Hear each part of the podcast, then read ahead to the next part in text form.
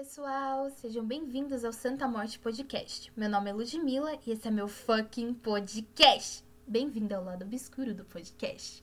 Bom, esse episódio será provavelmente curto, mas também será um pouco pesado, por incrível que pareça, comparado aos episódios que a gente já falou.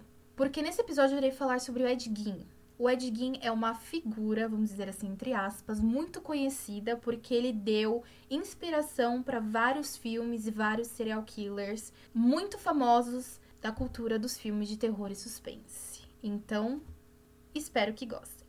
Edward Theodore Gein nasceu em Condado de Lacrosse, Wisconsin, em 27 de agosto de 1906 e foi o segundo filho de dois meninos de George Philip Gein e Augusta Wilhelmine.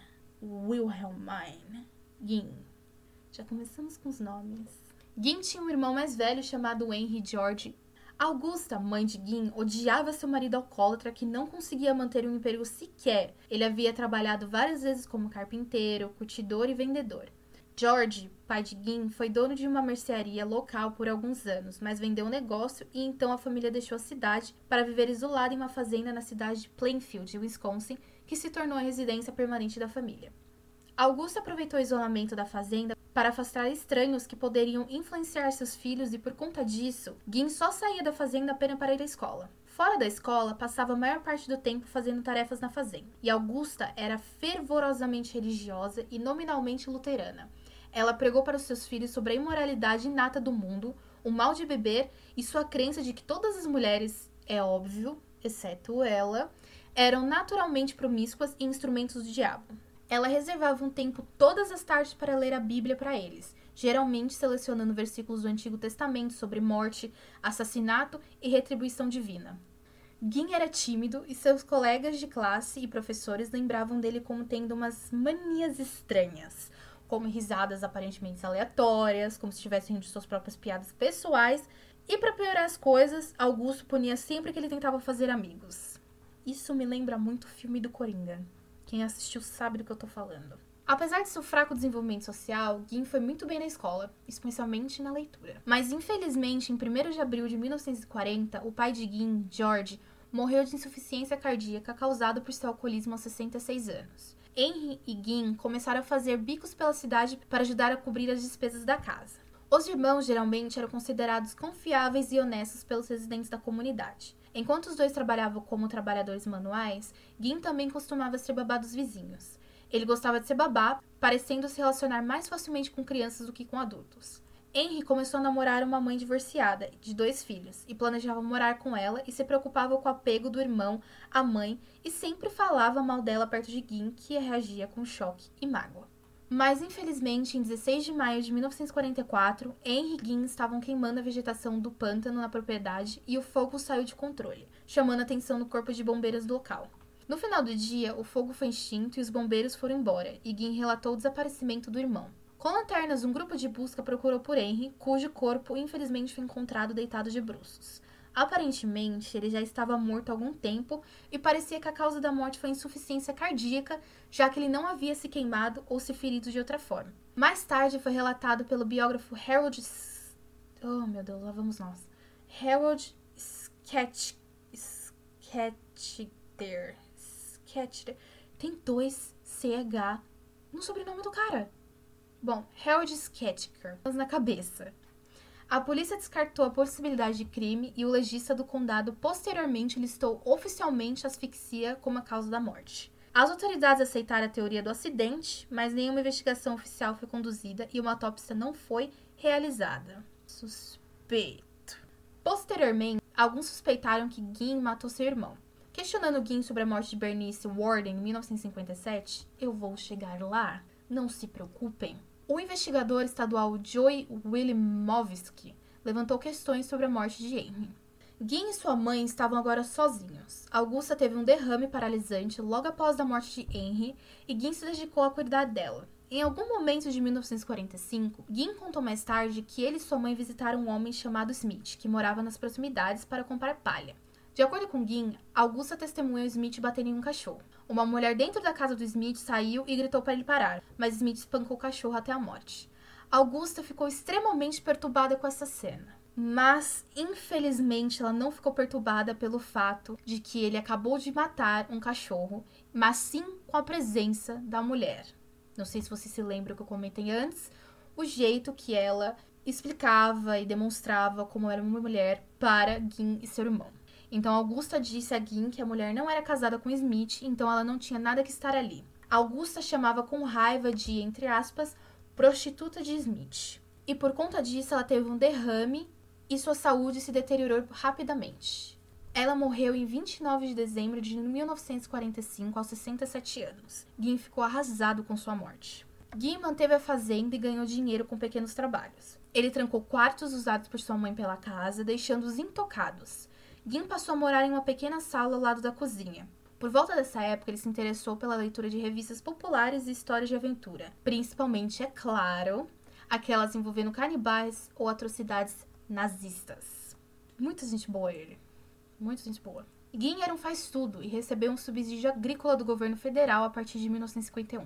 Ele ocasionalmente trabalhava para a equipe rodoviária municipal local e equipes de debulha de safra na área. Em algum momento entre 1946 e 1956, ele também vendeu um lote de terra que seu irmão possuía. Mas na manhã de 16 de novembro de 1957, a proprietária da loja de ferragem de Plainfield, Bernice Warden, desapareceu. Um residente de Plainfield relatou que o caminhão da loja de ferragem saiu da parte de trás do prédio por volta das nove e meia da manhã. A loja de ferragens estava fechada o dia inteiro e alguns residentes da área acreditavam que isso acontecia por causa da temporada de caça. O filho de Bernice Warden, o vice-xerife Frank Warden, entrou na loja por volta das 5 da tarde e encontrou a caixa registradora da loja aberta e manchas de sangue no chão. Frank Warden disse aos investigadores que Ed Gein estivera na loja na noite anterior ao desaparecimento de sua mãe e que voltaria na manhã seguinte para comprar um galão de anticongelante. Um recibo de venda de um galão de anticongelante foi o último recibo escrito por Warden na manhã em que ela desapareceu. Na noite do mesmo dia, Gin foi preso em uma mercearia de West Plainfield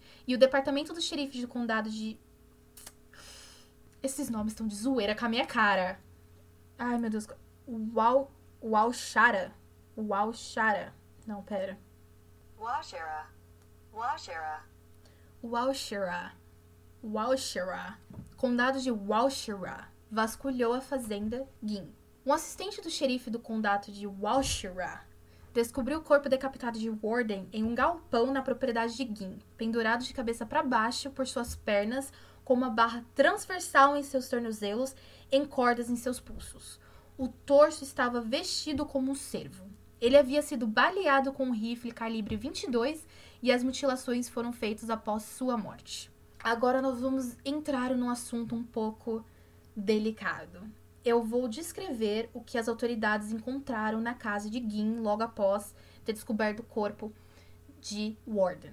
Então, fiquem atentos porque é uma lista grande e é uma coisa assim impressionante, mas não de uma forma boa. Então, se você é um pouco sensível para essas coisas, para essas atrocidades que ele cometeu, eu sugiro que você deixe esse podcast, porque é uma coisa bem, bem pesada, como eu disse no começo do podcast. Bom, eu avisei. Na casa de Gin, as autoridades encontraram ossos humanos inteiros e fragmentos, um cesto de lixo feito de pele humana, pele humana cobrindo vários assentos de cadeiras, crânios nas colunas da cama, crânios femininos, alguns com a parte superior cerrada, tigelas feitas de crânios humanos, um espartilho feito de um torso feminino esfolado dos ombros à cintura, perneiras feitas de pele de perna humana, máscaras feitas de pele de cabeças femininas, a máscara facial de Mary Horgan em um saco de papel, o crânio de Mary Horgan em uma caixa e toda a cabeça de Bernice Warden em um saco de estopa.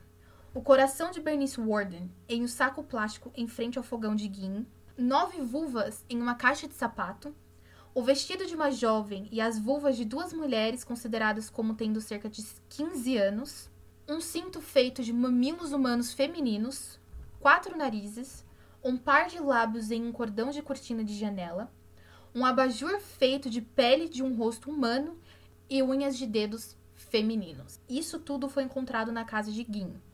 Bom, existem fotos na internet sobre é, sobre algumas coisas que encontraram, mas já vou avisando que muitas delas são falsas, algumas são verdadeiras, outras são falsas, e são um pouco difíceis de encontrar as verdadeiras, ou que são verdadeiras ou falsas, Mas se você quiser ver, isso é questão né, de curiosidade, eu vou postar algumas fotos no Instagram.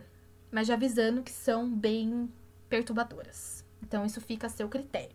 Bom, quando questionado, Guin disse aos investigadores que entre 1947 e 1952 ele fez cerca de 40 visitas noturnas a três cemitérios locais para exumar corpos recentemente enterrados enquanto ele estava em um estado, entre aspas, atordoado. Em cerca de 30 dessas visitas, ele disse que saiu do topor enquanto estava no cemitério, deixou o túmulo em boas condições e voltou para casa de mãos vazias. Em outras ocasiões, ele desenterrou os túmulos de mulheres de meia idade recentemente enterradas, que julgava parecidas com sua mãe, e levou os corpos para casa, onde curtiu suas peles para fazer sua parafernália.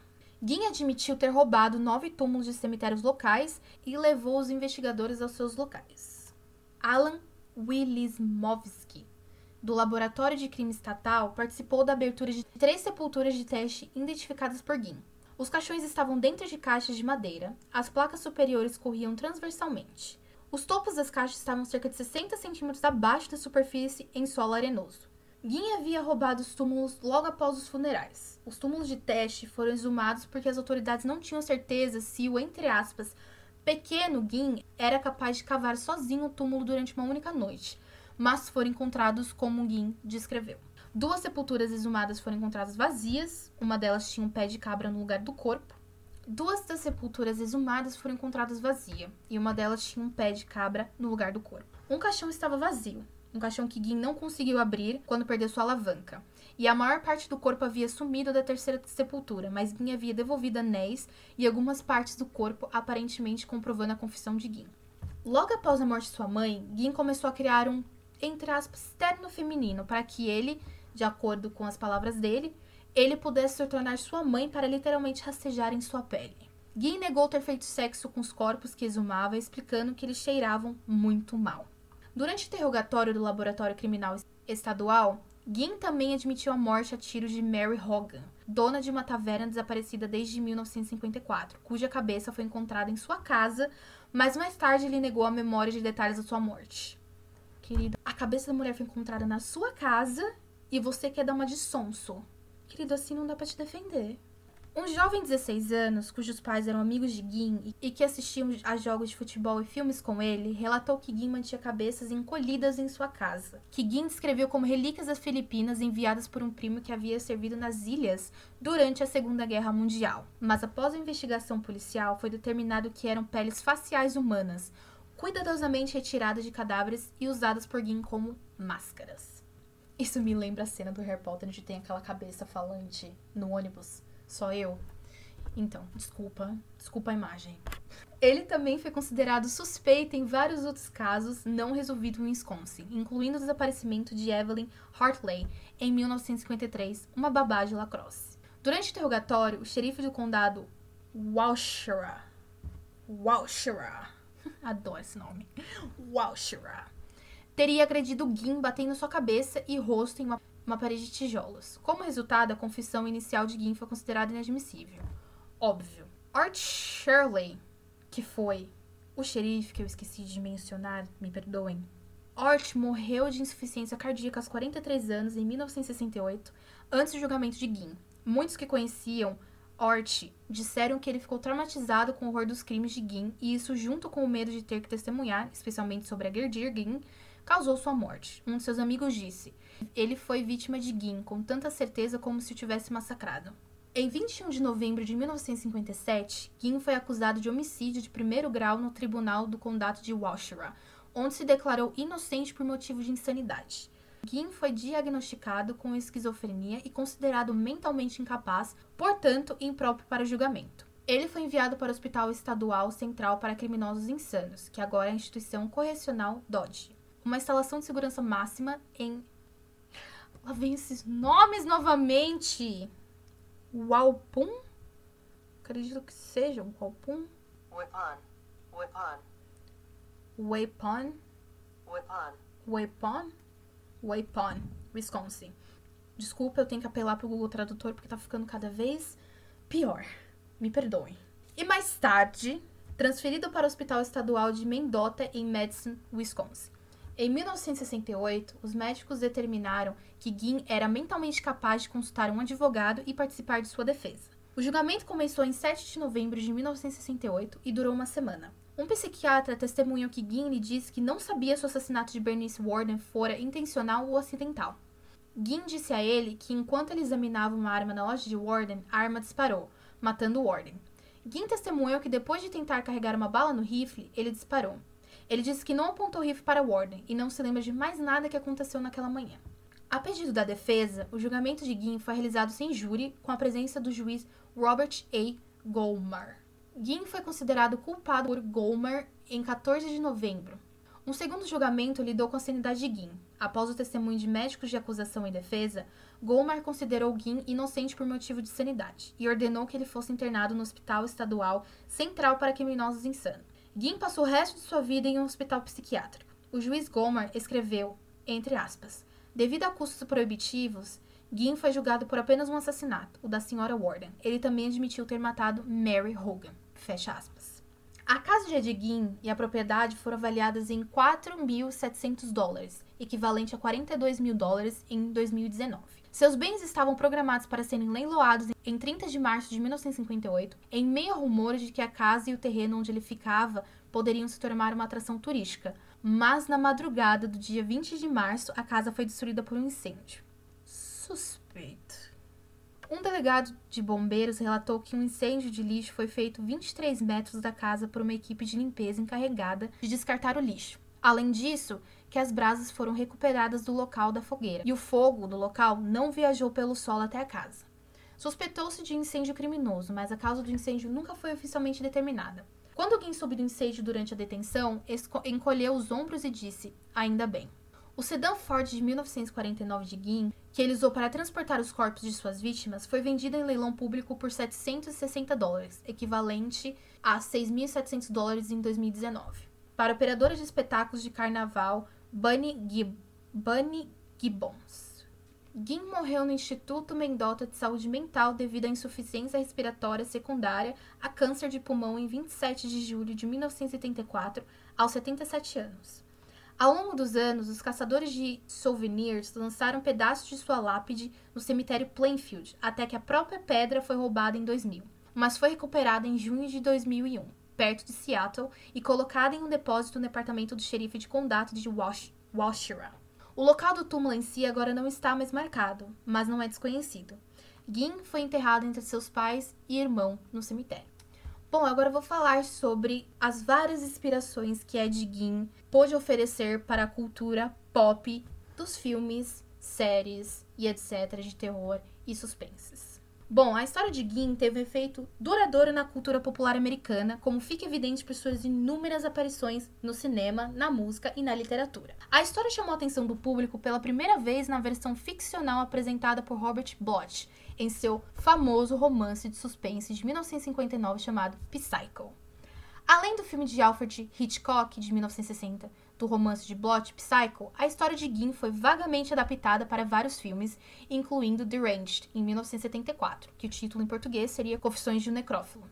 In the Light of the Moon, de 2000, lançado nos Estados Unidos e Austrália, também como Ed Gein, em 2001. O filme Ed Gein, The Butcher of Plainfield, título em português seria Ed Gein, o assassino de Plainfield, e os filmes famosos de Rob Zombie, Houses of a Thousand Corpses, título em português seria A Casa dos Mil Corpos, e sua sequência The Devil's Reject. Aliás, amo esses filmes. Recomendo para quem gosta desses filmes de terror bem trash. Gin também serviu de inspiração para pancadas serial killers fictícios super famosos, principalmente Norman Bates, de Psycho, Leatherface, maravilhoso do Massacre da Serra Elétrica, Buffalo Bill do Silêncio dos Inocentes e o personagem Dr. Oliver Trederson, da série American Horror Story Asilo. O cineasta americano Errol Morris e o cineasta alemão Werner Herzog tentaram, sem sucesso, colaborar em um projeto de filme sobre Gin, de 1975 a 1976. Moore entrevistou Gin várias vezes e acabou passando quase um ano em Plainfield, entrevistando dezenas de moradores. O casal até chegou a planejar secretamente exumar a mãe de Gin de seu túmulo para testar uma, uma teoria, mas nunca seguiu o esquema e acabou encerrando sua colaboração. O projeto abordado foi descrito em O Perfil de Morris em 1989 na New- na New York. Eu tentei procurar sobre qual era essa teoria que eles iriam testar, porque claro que eu fiquei curiosa, porque diabos quiseram exumar a mãe de Gin, mas eu não consegui achar, infelizmente, então vamos ficar aí na curiosidade.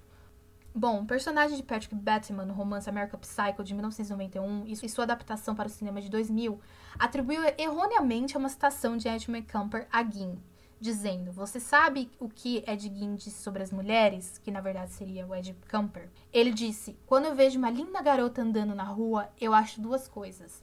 Uma parte de mim quer sair com ela, falar com ela, ser bem legal e doce e tratá-la bem. Já a outra parte se pergunta: como seria a cabeça dela em uma, em uma vareta?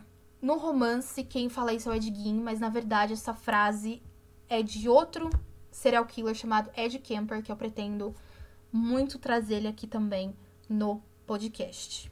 Então, fiquem ligados. Na época, as notícias dos crimes de Guin geravam um subgênero de, entre aspas, humor negro, chamado de Guiners. Desde a década de 1950, Guin tem sido frequentemente explorado por arte transgressiva ou, entre aspas, rock de choque, muitas vezes em associação com sua vida ou crimes além do valor de choque de seu nome.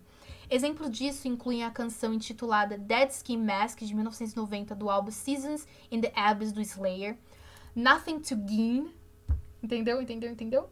Entendeu trocadilho? Nothing to Gain, de 2001, do álbum LD de Mudvayne, e Ed Gein, 1990, do álbum Rusty Never Sleep, do Zignes. Ziggens, espero que eu esteja falando isso certo. Havia também uma banda chamada Ed Gein. Bom, aqui acaba a história do Ed Gein, espero que vocês tenham gostado. E bom, se você se interessou, fique à vontade para acompanhar no próximo episódio. Para críticas construtivas, fotos e sobre os casos, entre outras informações, como quando irei postar o próximo episódio, o Instagram do podcast, e até mesmo você quiser ver as fotos sobre esse caso, irei postar as fotos de algumas coisas que foram encontradas, como eu já avisei no começo do podcast, nas coisas que foram encontradas na casa de Edguin. Irei postar também as fotos do túmulo dele, irei postar a foto do próprio, caso você tenha interesse para saber como ele se parecia, e entre outras informações. O Instagram do podcast é o Santa Morte Podcast, e o meu pessoal é Stay Creepy Beach, que também estará linkado no Instagram do podcast, caso vocês queiram saber como eu me pareço. E não se esqueçam, faça seu medo ter medo de você. Até a próxima.